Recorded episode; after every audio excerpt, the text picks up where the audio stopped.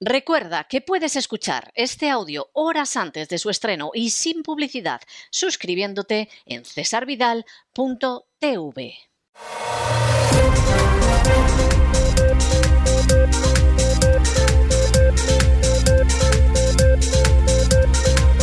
Las noticias del día. Estamos de regreso y estamos de regreso después de ese editorial donde hemos intentado compendiarles los hechos por los que hemos llegado a la crisis de Ucrania, a la crisis de Ucrania de la que vamos a seguir hablando en este boletín. Pero antes de entrar en los temas del día, recordarles que todavía, todavía esta semana pueden ver ustedes en cesarvidal.com TV el documental Hechos Probados, un documental de visionado absolutamente obligatorio donde se describe algunas, solo algunas, de las acciones de la agencia tributaria. Como hechos probados y como demostración de que la agencia tributaria no es nada más que un foco de ilegalidades para sacarle el dinero al contribuyente con razón o sin ella. Los datos que aparecen en hechos probados, los especialistas que hablan en hechos probados, etcétera, etcétera, etcétera, resulta que no pueden ser más claros, más innegables y más evidentes. Es que son hechos probados. Posiblemente por eso nadie ninguna plataforma de televisión, ninguna televisión en España ha querido emitir este documental y lo ha tenido que hacer cesarvidal.tv. Pero nuestro permiso de emisión concluye este mes. Lo que puedan ver ustedes hasta el fin de semana lo podrán ver. A partir de ahí desaparece de nuestra emisión y no lo van a encontrar en ningún canal, no lo van a encontrar en ninguna televisión pública o privada de España, no lo van a encontrar en ninguna plataforma. Simplemente no quieren que se sepa la verdad sobre la agencia tributaria y además no quieren que aquellos que no tienen voz tengan voz. De manera que no se lo pierdan porque quedan muy poquitos días. Y ahora sí que entramos en nuestro boletín y entramos en nuestro boletín en el que hay que empezar, es forzoso, con la declaración institucional de Pedro Sánchez, que había sido precedida por las declaraciones del ministro de Exteriores español y que las dos tienen que ver en estos momentos con la situación en Ucrania. Y en este sentido, Pedro Sánchez, gran marioneta de la agenda globalista, ha comparecido, ha dicho que España está comprometida con la paz, pero que tienen que decirle a Rusia que las agresiones injustificadas no van a quedar impunes y que hay que socorrer a Ucrania. Ya el remate es que además eh, España se supone que va a enviar tropas a Ucrania. No sabemos cómo vamos a hacer esto porque efectivamente esto es una cosa eh, verdaderamente impensable. Llama la atención porque verdaderamente llama mucho la atención que Pedro Sánchez y el ministro de Asuntos Exteriores, que en fin es un sujeto que hay por ahí de escasa categoría, José Manuel Álvarez, sean tan enérgicos con esto y no sean igual de enérgicos con Marruecos. Porque a España en Ucrania ni le va ni le viene. Es más, seguramente más le viene que le va. Es algo que no tiene nada que ver con los intereses de España. Si acaso los intereses de España son llevarse bien con Rusia, pero no en absoluto la situación de Ucrania y por otro lado, y esto resulta que es evidente, eh, pues es una situación en la que realmente los intereses de España están en el Mediterráneo occidental. Están en las Canarias, están en Ceuta y están en Melilla. Ceuta y Melilla, la NATO no garantiza en absoluto su seguridad. Marruecos encima es un socio de la NATO, con lo cual si agrede a España no van a mover un dedo. Y las Canarias tampoco crean ustedes que está muy claro si la NATO las cubriría, pero en cualquier caso, con la invasión que está teniendo ante la pasividad del gobierno español, no piensen ustedes nada. Ahora, el gobierno español no está moviendo un dedo, este y los anteriores, ante la invasión africana de Ceuta, de Melilla y de las Canarias. Es más, es impensable que, hagan algo así. Y sin embargo, lo cierto es que lo de Ucrania parece ser que el ardor guerrero se lo ha movido. ¿Esto es porque tengamos intereses los españoles? No, ninguno. Insistimos en ello, no tenemos el menor interés en el este de Europa, ni nos va ni nos viene. La única explicación medianamente lógica que a uno se le ocurre de todo esto es el hecho de que eh, Pedro Sánchez, que a fin de cuentas obedece lo que le dice George Soros, uno de los iconos de la agenda globalista, pues evidentemente haya decidido que obedece al señorito George y por lo tanto se va a oponer a Rusia. Y más cuando en el discurso de Putin, en el que hablaba de la operación militar especial, se daba la circunstancia de que en ese momento pues Putin hizo una referencia a la agenda globalista diciendo que son esos, esos valores contrarios a la naturaleza humana que han querido meterles en Rusia y que por supuesto no los van a consentir. Y cada cual que saque sus conclusiones al respecto.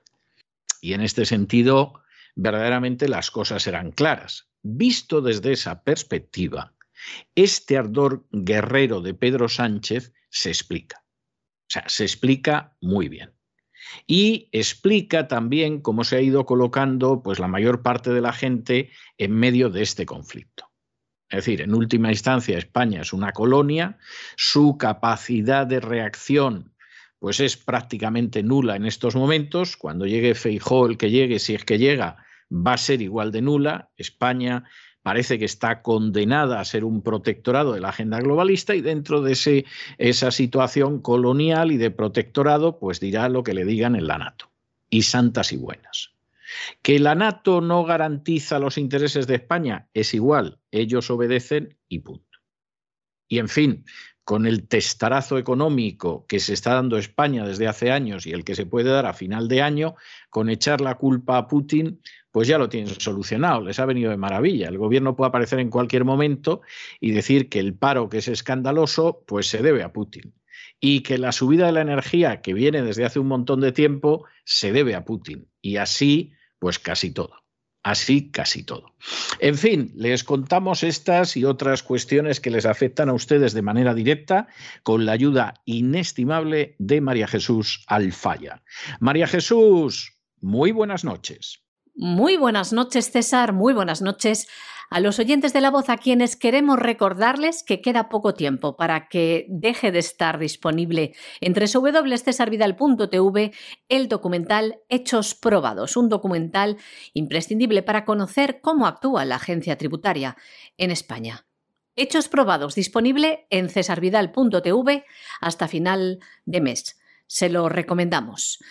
Y continuamos con la información de nuestro país, España. El presidente del Gobierno ha suspendido la conferencia de presidentes prevista para mañana y reunió al Consejo de Seguridad para tratar la crisis de Ucrania. Explicaba que los socios de la Unión Europea han aprobado un primer paquete de medidas contra Rusia por agredir a Ucrania. Añadía también el presidente Pedro Sánchez que España está comprometida con la paz, pero tienen que decirle a Rusia que las agresiones injustificadas no pueden quedar impunes. Hay que socorrer a Ucrania, decía Pedro Sánchez, y pedía al gobierno ruso que pusiera fin a las hostilidades y que revocara el reconocimiento de las repúblicas de Donetsk y Lugansk. Escuchamos a Pedro Sánchez. España ansía mantener una relación de amistad y de respeto con todos los pueblos del mundo. Y justamente desde la amistad que profesamos al pueblo ruso, desde el afecto que profesamos a los miles de ciudadanos rusos que conviven en armonía en suelo español, transmitimos un mensaje claro al gobierno de Putin. Y es reclamar que ponga fin de inmediato a las hostilidades, que revoque el reconocimiento de la independencia de los territorios que forman parte de otra nación soberana, en este caso de Ucrania, reclamamos que cumpla sus compromisos como signatario de los acuerdos de Minsk. En definitiva, reclamamos al gobierno de Putin que cumpla con el derecho internacional y que regrese a las discusiones dentro del formato de Normandía y el grupo de contacto trilateral. Hoy se abren ante España y ante toda la Unión Europea dos caminos, que es lo que quisiera trasladarles también a los españoles y españolas para finalizar esta declaración institucional. Se abre el camino de la paz y de la legalidad internacional, o se puede abrir también el camino de la fuerza ilegítima que aboca solo al desorden mundial y a la inseguridad. Y para España, estoy convencido de que para la mayoría de españoles y españolas, como también para el conjunto de la Unión Europea, la elección es dura, pero es sencilla. Somos un país, somos una democracia, somos una unión comprometida con los valores de la paz, de la legalidad internacional y de la solidaridad. Gracias. Pedro Sánchez, además de acusar a Putin de violar la legalidad internacional, decía que asume que España sufrirá consecuencias económicas, especialmente en materia energética.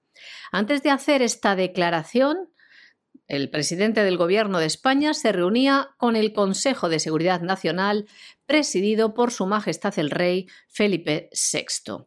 También por la mañana y antes también de la declaración institucional de Pedro Sánchez en torno al conflicto en Ucrania, el ministro de Exteriores español, José Manuel Álvarez, decía cosas como estas.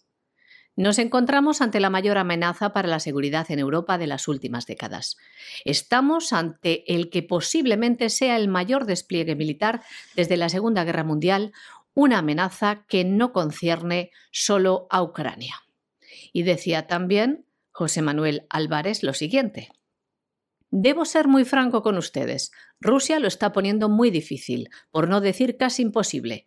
No debemos ser ingenuos. El gobierno ruso está mostrando una voluntad clara de romper su compromiso de trabajar por una resolución pacífica del conflicto como queremos, poniendo en peligro los cauces del diálogo.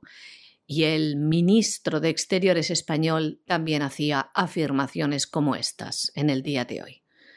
España debe involucrarse plenamente en esta crisis. Los próximos días y semanas serán absolutamente decisivos para Ucrania y para todos nosotros.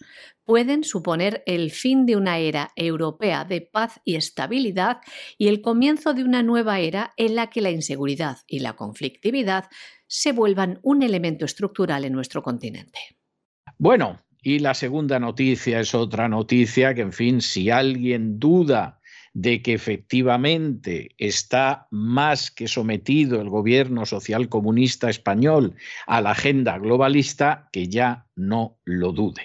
Porque la ministra Irene Monteno garantiza por ley el aborto rápido desde los 16 años y en todos los hospitales públicos. Se suprime el permiso paterno es una menor de edad y para ir de excursión a Soria necesitaría un permiso paterno, pero para abortar no. Se elimina la reflexión de tres días para la solicitante, que no piense mucho, porque a lo mejor si piensa mucho decide no destruir la vida que lleva en su seno. Y además va a crear un, registro de ginecólogos objetores, que esto tiene su lado bueno y su lado menos bueno. Decía mi abuelo paterno que lo mejor es no rezar en ningún sitio, entendiendo rezar no elevar oraciones, sino el no aparecer en ningún sitio. Ya saben ustedes el uso del término rezar, la persona que iba a un registro y le decían aquí no reza nada de eso, aquí no consta, aquí no aparece. Mi abuelo decía que lo mejor era no rezar en ningún sitio, que no supieran que existieras. Y seguramente en su caso era totalmente cierto, en el caso de algunos otros es algo que no nos lo podemos permitir ni nos dejan, pero es verdad. Ustedes piensen si no apareciera su nombre en multitud de sitios, lo mucho más tranquila, lo mucho más feliz y sobre todo lo mucho más barata que les saldría la vida. Pero el caso es que la gente rece en todas partes, por decirlo. Y esto hace que el registro de ginecólogos objetores, por un lado, pueda mm, dar una buena impresión, porque efectivamente, mire, yo no voy a practicar un aborto. Bueno, pues no hay problema, está usted en el registro de médicos objetores, nadie le va a obligar a practicar el aborto, ese es el lado positivo, pero el lado escalofriante es que ya os tenemos identificados. Y a la hora de ascensos, de promociones, de puestos de responsabilidad, etcétera, etcétera, etcétera, bueno, pues evidentemente la, situación es algo para echarse a temblar. Es así, es así, no hay más vuelta de hoja. Es realmente para echarse a temblar. Y desde luego lo que es para echarse a temblar es que finalmente una niña de 16 años pueda abortar sin permiso paterno y por supuesto que no piense, que no reflexione, que no se le pase por la cabeza bajo ningún concepto el, el de alguna manera el razonar sobre el aborto. Porque si efectivamente lo hace, lo mismo no aborta. Y aquí el interés que tenemos es en reducir la población de manera masiva, que así lo dicta la agenda globalista, y por lo tanto nos vamos a encontrar en esta situación. La ministra de Igualdad, Irene Montero, comparecía ayer en la Comisión del Congreso de los Diputados para defender, una vez más, su propuesta de reforma de la ley del aborto. Esa ley que es llamada de manera eufemística la Ley de Salud Sexual y Reproductiva, una ley del año 2010. Esta reforma que propone la ministra de Igualdad será sometida a su aprobación en el Consejo de Ministros, pero tengan ustedes por seguro que saldrá adelante, tal cual.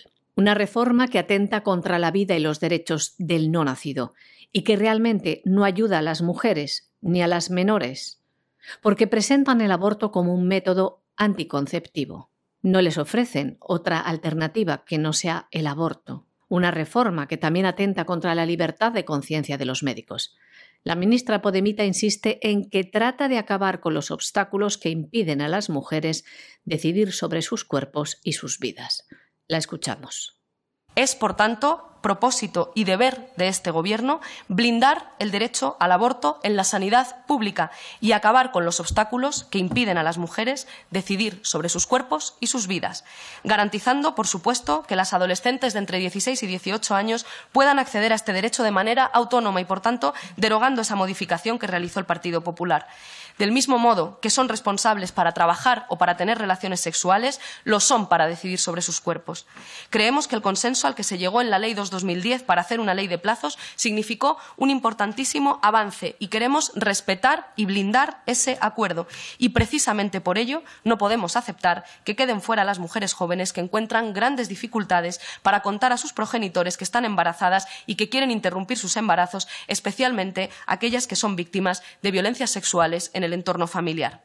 Pero además nuestro propósito es blindar el acceso al derecho al aborto en centros públicos.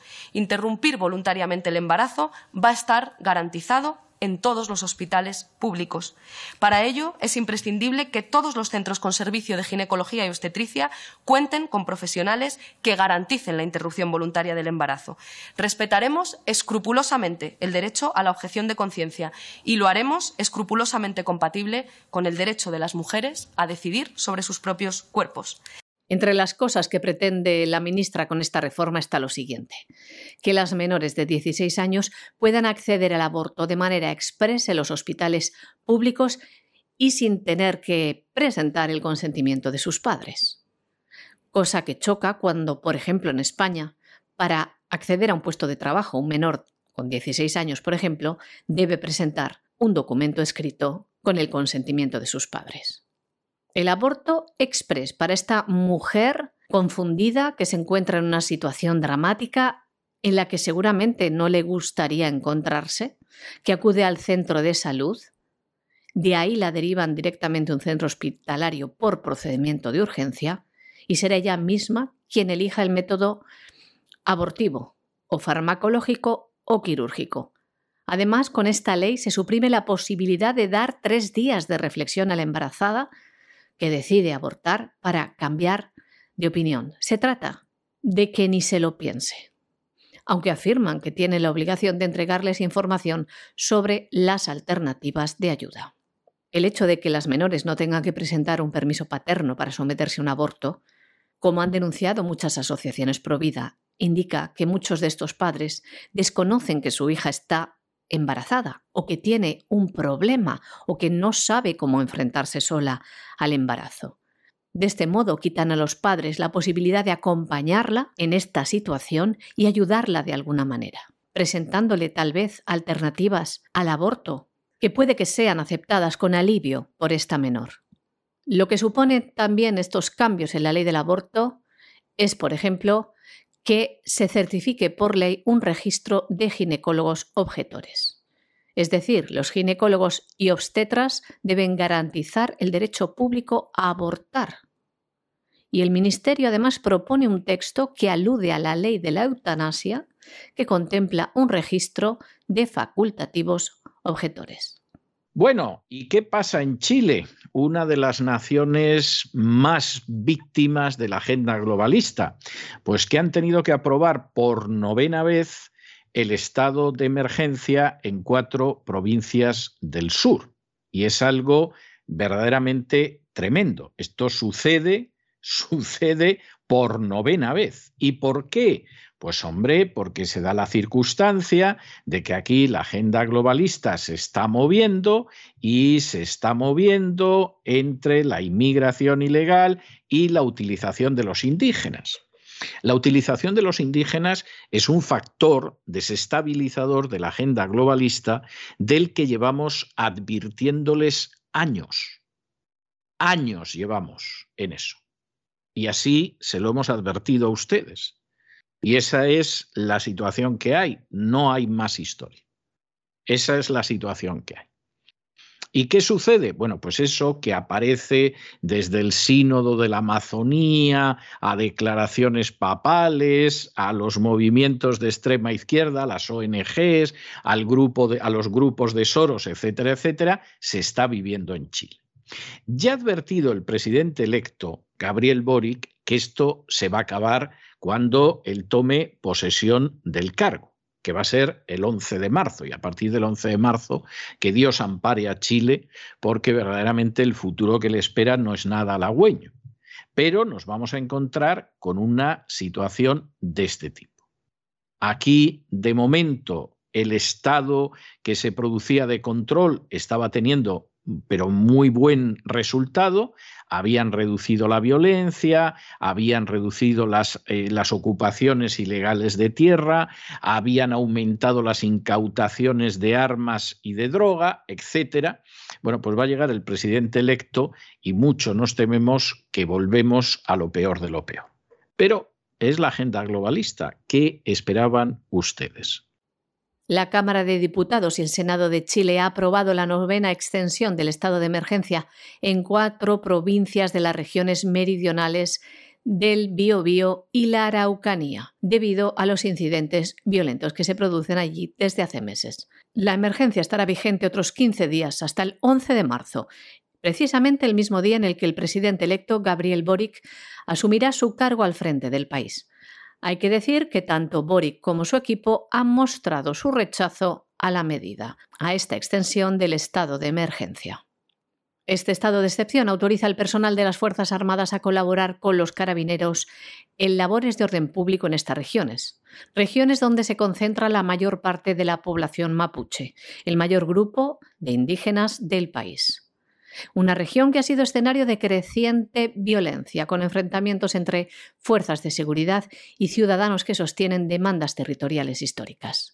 El ministro de Defensa, Baldo Procúrica, afirmaba que la declaración del estado de emergencia, mientras ha estado activo en estas regiones, ha sido positivo, ha aumentado la seguridad. Por ejemplo, los hechos violentos, daba las cifras, se han reducido en un 47%. La toma ilegal de tierras se ha reducido en un 73%. Se incautaron cerca de mil armas de fuego, también una tonelada y media de droga y se detuvieron a 163 personas que estaban en busca y captura. Bueno, en contra de lo que hubiera sido de desear y lo que quien ahora se dirige a ustedes ha estado esperando durante estos meses, finalmente se ha producido un salto cualitativo en la crisis ucraniana y finalmente el presidente Putin anunció hoy, muy temprano, eh, muy temprano en Europa, aquí noche cerrada, que iba a desencadenar una operación militar especial para defender el Donbass, para defender a las dos repúblicas cuya independencia hace unas horas reconoció Moscú. Hemos llegado a esta situación porque sus raíces son largas. Algunas, lo que podríamos llamar las causas mediatas que se estudiaban cuando yo era niño, se hunden en el deseo de distintos imperios de arrancarle Ucrania a Rusia Primero lo intentó el imperio alemán durante la Primera Guerra Mundial, después lo intentó el imperio británico durante la Guerra Civil rusa y luego, por supuesto, lo consiguió en su momento la NATO después de la Guerra Fría. Y aunque hubo promesas, primero a Gorbachev y después a Yeltsin, de que la NATO o la OTAN no se iba a extender hacia el este, aunque hubo grandes geoestrategas, que lo mismo incluyen a Richard Nixon, que a Henry Kissinger, que por supuesto a George Kennan, que advirtieron de que no se debía expandir la NATO hacia el este, bueno, pues lo cierto es que la NATO no ha dejado de expandirse y finalmente Rusia ha puesto pie en pared y ha dicho hasta aquí hemos llegado. La situación se ha intentado solucionar por vía diplomática. Por ejemplo, después del golpe de Estado de, 2014, eh, en el cual hubo que escuchar a Victoria Nolan, como decía aquella famosa frase de fuck eh, European Union, que le jodan a la Unión Europea, disculpen ustedes la grosería, pero fue lo que dijo la señora Nolan, cuando las potencias europeas, especialmente Francia y Alemania, lo que pretendían era poder evitar un golpe de Estado en Ucrania y no pudieron evitarlo, y vino un gobierno nacionalista después del golpe de Estado bueno, pues a partir de ahí se firmaron unos acuerdos de Minsk que Ucrania no ha respetado jamás, que no ha dejado de bombardear a las poblaciones civiles de las repúblicas y que bueno, que en última instancia pues la situación era una situación insoportable. Cuando en un momento determinado Putin pidió garantías por escrito, porque ya tenía claro que las garantías verbales nunca las cumplían. Por supuesto, la NATO no le dio garantías por escrito y esto fue subiendo. En un momento determinado las repúblicas eh, se declaran independientes, el Parlamento ruso lo que hace es que pide por unanimidad que se reconozca la independencia. Eh, Putin ha ido quemando los últimos cartuchos diplomáticos y como ve que la cosa queda empantanada y empiezan a aprobar una serie de sanciones, pues bueno, evidentemente en ese momento decide que reconoce a las repúblicas. Inmediatamente Ucrania piensa en ver cómo golpea a las repúblicas y la respuesta de Putin es inmediata. Intervenimos para defender a las repúblicas y de paso, y aquí es donde queda en el enigma que iba a ser la operación militar especial, es decir, iba a defender solo las repúblicas, iba a golpear puntos neurálgicos de la defensa de Ucrania, iba a invadir Ucrania, que es lo que algunos hemos pensado que era impensable durante meses. Bueno, pues eh, primero, desde luego, quedó claro que defendía las repúblicas, luego se vio que golpeaba elementos de lo que era ese entramado defensivo de Ucrania para evitar que pudiera atacar a las repúblicas y en estos momentos, tan y como van las cosas, pues no sabemos, pero pudiera ser que las fuerzas rusas hayan entrado finalmente en territorio ucraniano. Putin ha dicho que no tiene la menor intención de ocupar Ucrania y esto puede que sea totalmente cierto.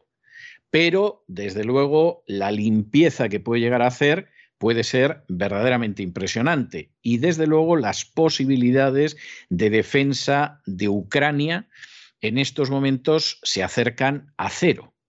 No porque haya habido unos bombardeos masivos, como por ejemplo los que se produjeron en Afganistán, en Irak, etcétera, etcétera, que claro, han arrasado todo a su paso. No, han sido bombardeos tremendamente selectivos en los que parece que han muerto 40 personas, que es algo increíble como número de bajas colaterales por lo bajo que es, pero donde eso sí, los objetivos realmente los han destrozado y la capacidad de defensa de Ucrania, pues en estos momentos se reduce a cero. En medio de esta situación, esto le crea realmente una situación eh, difícil a la NATO y a la Unión Europea porque Rusia es fundamentalmente un proveedor y no un comprador, pero es un proveedor de energía y el frío que se va a pasar en Europa es tremendo. Eh, la administración actual americana se empeñó en meter una cuña entre Rusia y Europa y seguramente lo ha conseguido, pero quien va a pagar eso es Europa en un momento muy difícil, porque Alemania ya ha entrado en una situación de recesión económica y las repercusiones en Estados Unidos pues van a ser variadas. Es decir, va a haber unas repercusiones que son verdaderamente buenas para los fabricantes de armas, determinados medios de comunicación, etcétera, etcétera, etcétera, y otras repercusiones que no van a ser tan buenas porque hay inflación, porque hay una situación económica mala y porque evidentemente a ver cómo maneja todo esto el señor Biden, que en fin, sí, habrá conseguido meter una cuña entre Rusia y el resto de Europa, pero es una situación en ese sentido delicada. Por si la cosa no estuviera suficientemente embrollada en Estados Unidos, aparece Donald Trump y Donald Trump dice que Putin es un genio que su estrategia en relación con Ucrania es maravillosa y que habría que pensarse si no es lo mismo que habría que hacer con México. No sabemos exactamente qué quiere decir con esto. A lo mejor la idea es que es no permitir pues, que México deje pasar a miles y miles y miles y más miles de inmigrantes ilegales. Y entonces que habría que ponerse firme con México como Putin con Ucrania. No creemos que sea la idea de que haya algún Estado de México que se declare independiente y que la independencia la reconozca Estados Unidos. Pero, pero esta es la situación. Y claro, aunque Trump ha dicho que si él fuera presidente esto no hubiera pasado, y es posible que efectivamente hubiera sido así, no es seguro, pero es posible, no es menos cierto que esto crea dentro del Partido Republicano una situación muy delicada. La mayoría de los legisladores republicanos se han puesto de perfil, porque a saber si Donald Trump regresa y cómo regresa, y sobre todo a quién va a apoyar de aquí a fin de año. Los que aspiran a presentarse a la nominación del candidato demócrata, esos son otro cantar. Esos están haciendo política de que hay que responder con dureza a Rusia, pero claro, ¿qué vas a hacer respondiendo con dureza a Rusia? ¿Qué pensáis? ¿Enviar tropas a Ucrania? Pero si en Afganistán os han dado sopas con ondas unos tíos con turbante. Y aquí los rusos han demostrado que se mueven con una rapidez que es impresionante. Seguramente vamos a necesitar 24 o 48 horas para saber qué está pasando en términos militares, pero de momento da la sensación de que la capacidad defensiva de Ucrania se ha ido a hacer gárgaras. Se ha quedado sin un paraguas de aviación, se ha quedado sin instalaciones militares y hombre, la infantería puede intentar aguantar lo que aguanta, pero con las armas que le han vendido Estados Unidos y Gran Bretaña no pueden hacer nada. Son armas para machacar a las poblaciones de Donetsk y de Lugansk, pero no para combatir el ejército y el arsenal de Rusia. Con lo cual, en fin, eh, ya en su día es interesante que tanto Estados Unidos como Gran Bretaña sacaran las tropas que tenían en Ucrania desde 2014-2015 para que no se encontraran con los rusos. Y desde luego es evidente, evidentísimo, que en fin, eh, salvo que suceda algo muy especial, la NATO no va a entrar en Ucrania a defender a Ucrania. Ucrania en esto ha querido jugar ha querido ver los beneficios que sacaba y los beneficios que sacaba son los que hay, para que te fíes de determinados supuestos aliados. El presidente ruso Vladimir Putin ha anunciado hoy su decisión de realizar una operación militar especial para defender Donbass. Afirma que el gobierno de esta república ha solicitado su ayuda. El objetivo de Moscú, decía Putin, es proteger a las personas que han sido objeto de abusos y genocidio por parte del régimen de Kiev durante ocho años. Para ello, decía Putin, nos esforzaremos por desmilitarizar y desnazificar Ucrania. Y también para llevar ante la justicia a quienes han cometido numerosos y sangrientos crímenes contra la población civil, incluidos los ciudadanos de la Federación Rusa. El mandatario ruso subrayó que las circunstancias exigen que Moscú actúe con firmeza y de inmediato, y señaló que las repúblicas populares de Donbass han solicitado la ayuda de Rusia. También dijo que los planes de Rusia no incluyen la ocupación de territorios ucranianos. No vamos a imponer nada a nadie por la fuerza, decía Vladimir Putin. A las pocas horas del anuncio del presidente ruso, el ejército afirmó haber incapacitado todas las defensas aéreas y bases aéreas de Ucrania. El Ministerio de Defensa de Rusia decía que los objetivos son militares. Lograron inhabilitar tras sus ataques 74 instalaciones militares de Ucrania, entre ellas 11 aeródromos, tres puestos de mando, un puesto de operaciones de la Armada ucraniana y 18 estaciones de radar de los complejos de defensa antiaérea S-300 y Buk M1. Además fue derribado un helicóptero de combate y cuatro drones Bayraktar B2, según ha declarado el portavoz del ministerio Igor Konashenkov. Por su parte, los ministros de Exteriores de China y de Rusia han hablado hoy por teléfono. Afirman ambos que la crisis actual está provocada por la negativa de Kiev de cumplir con los acuerdos de Minsk.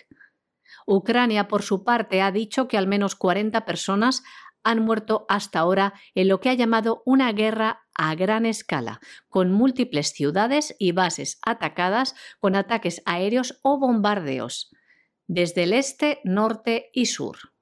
El presidente ucraniano Volodymyr Zelensky afirma que en respuesta a esto ha cortado las relaciones diplomáticas con Moscú y ha declarado la ley marcial. Los ucranianos y los residentes han comenzado a huir de algunas ciudades, amontonándose en automóviles y en varios medios de transporte público. También Volodymyr Zelensky ha ordenado a las Fuerzas Armadas del país a infligir las máximas pérdidas posibles entre las filas de los invasores, una clara referencia a las tropas rusas. Por otra parte, el alto representante de la Unión Europea para la Política Exterior, Josep Borrell, ha asegurado que Europa se encuentra en las horas más oscuras desde el final de la Segunda Guerra Mundial y explicaba que la Unión Europea va a imponer un nuevo paquete de sanciones contra Rusia. Por otro lado, los Estados Unidos, los legisladores estadounidenses enviaban ayer una carta a Joe Biden a quien instan a obtener una aprobación previa del Congreso antes de usar tropas de Estados Unidos en Ucrania. Por su parte, el expresidente Donald Trump califica de maravillosa la estrategia de Putin en Ucrania y propone que Estados Unidos la aplique con México. Por otro lado, Donald Trump también decía que si él siguiera como presidente, esta situación no se habría producido. Y hay buenas noticias que se producen y que, por supuesto, los medios de comunicación, controlados en su mayoría por la agenda globalista y sus diversos resortes, no les van a contar. Por ejemplo, que Trudeau ha puesto fin a la ley de emergencias en el Canadá, lo cual es tremendo. Es decir, es verdad que el convoy de la libertad lo ha reprimido como si fuera un verdadero nazi y además aprovechando la situación en Ucrania, con lo cual, pues bueno, ya no quedaba espacio para contar lo que estaba sucediendo en Canadá, donde Trudeau se comportaba como un verdadero nazi, el liberal nazi. Pero se da la circunstancia de que al final el peso de la población, de aquellos que llegaron a la conclusión de que efectivamente si se mira a los poderosos y se les ve como gigantes, es porque se está de rodillas, se puso en pie. Se puso en pie y en muchos casos se subió en los camiones. Y han sido objeto de una serie de medidas absolutamente nazis que pretendían quitarle a la gente su dinero, su libertad, incluso sus hijos.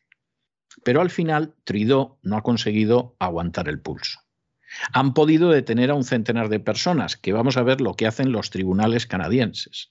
Han podido congelar los ahorros de otras personas. Se han comportado como verdaderos totalitarios, pero al final la ley de emergencias del Canadá se ha acabado. Y esta es seguramente una lección que hay que aprender.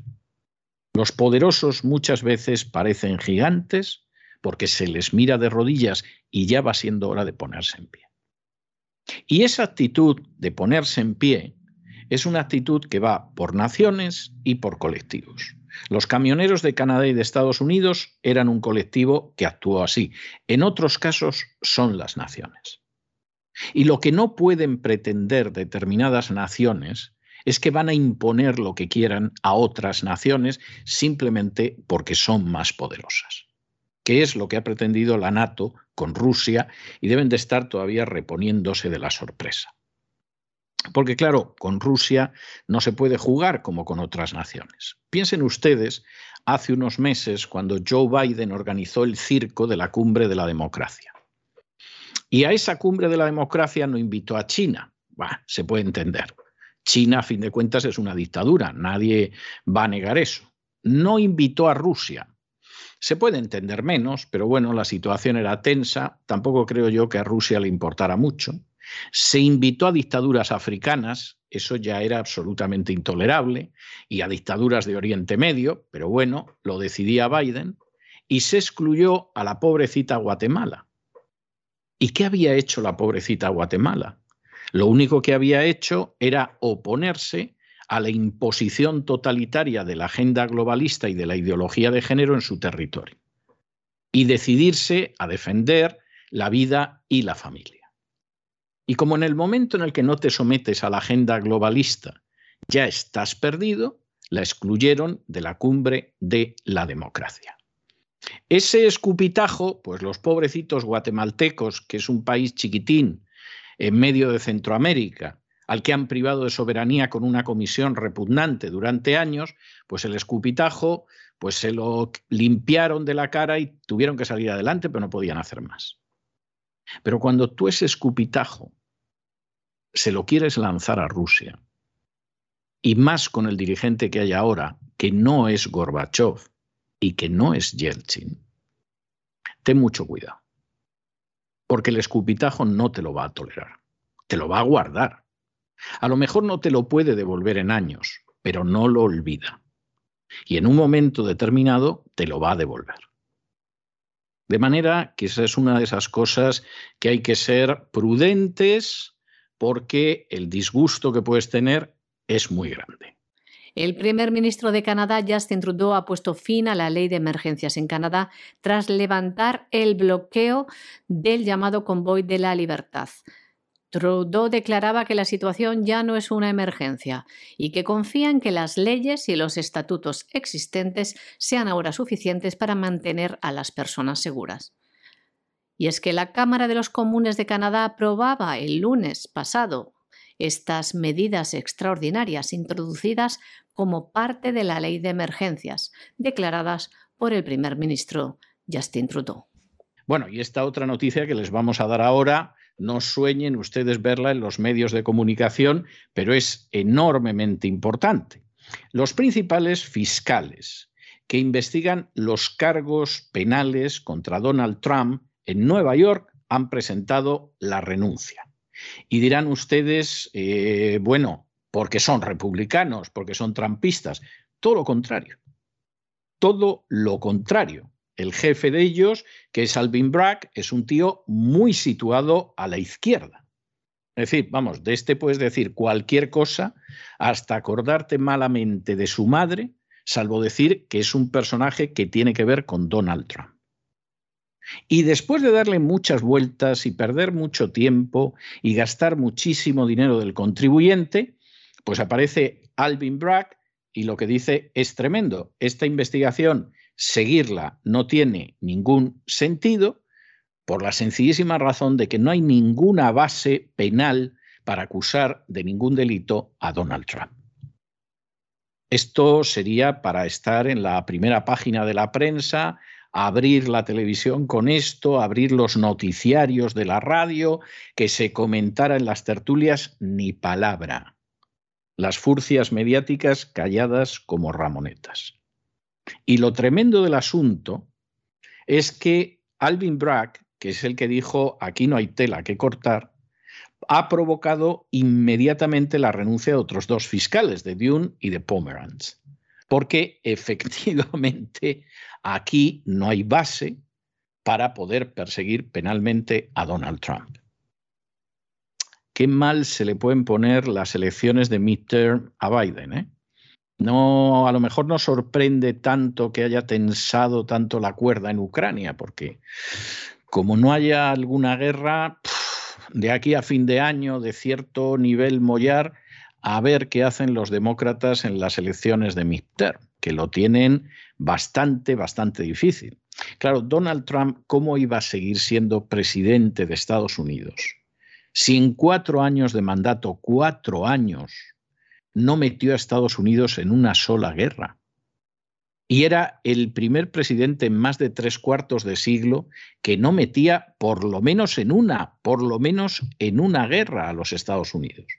Pegó un pepinazo por ahí, mató a un general iraní, porque intentaron meterle dos veces en una guerra con Irán, infructuosamente. No acabó tampoco en una guerra con Corea del Norte. Por cierto, que buena parte del arsenal de Corea del Norte se lo ha proporcionado Ucrania. Otro dato que les ocultan a ustedes las furcias mediáticas. Y en medio de toda esta situación, pues es que Donald Trump no podía quedarse otros cuatro años en la Casa Blanca, cuatro años más sin guerra. ¿A dónde vamos a ir?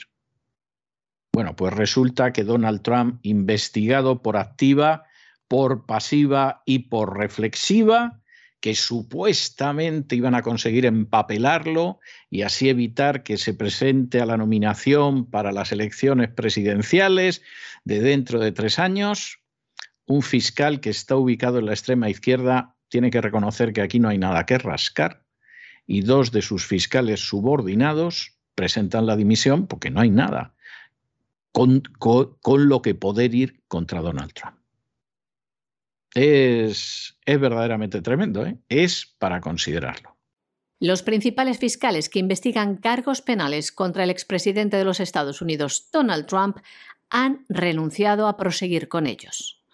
Esto se ha producido en Nueva York, después de que el fiscal del distrito de Manhattan, Alvin Bragg, expresara dudas sobre la capacidad del caso para avanzar.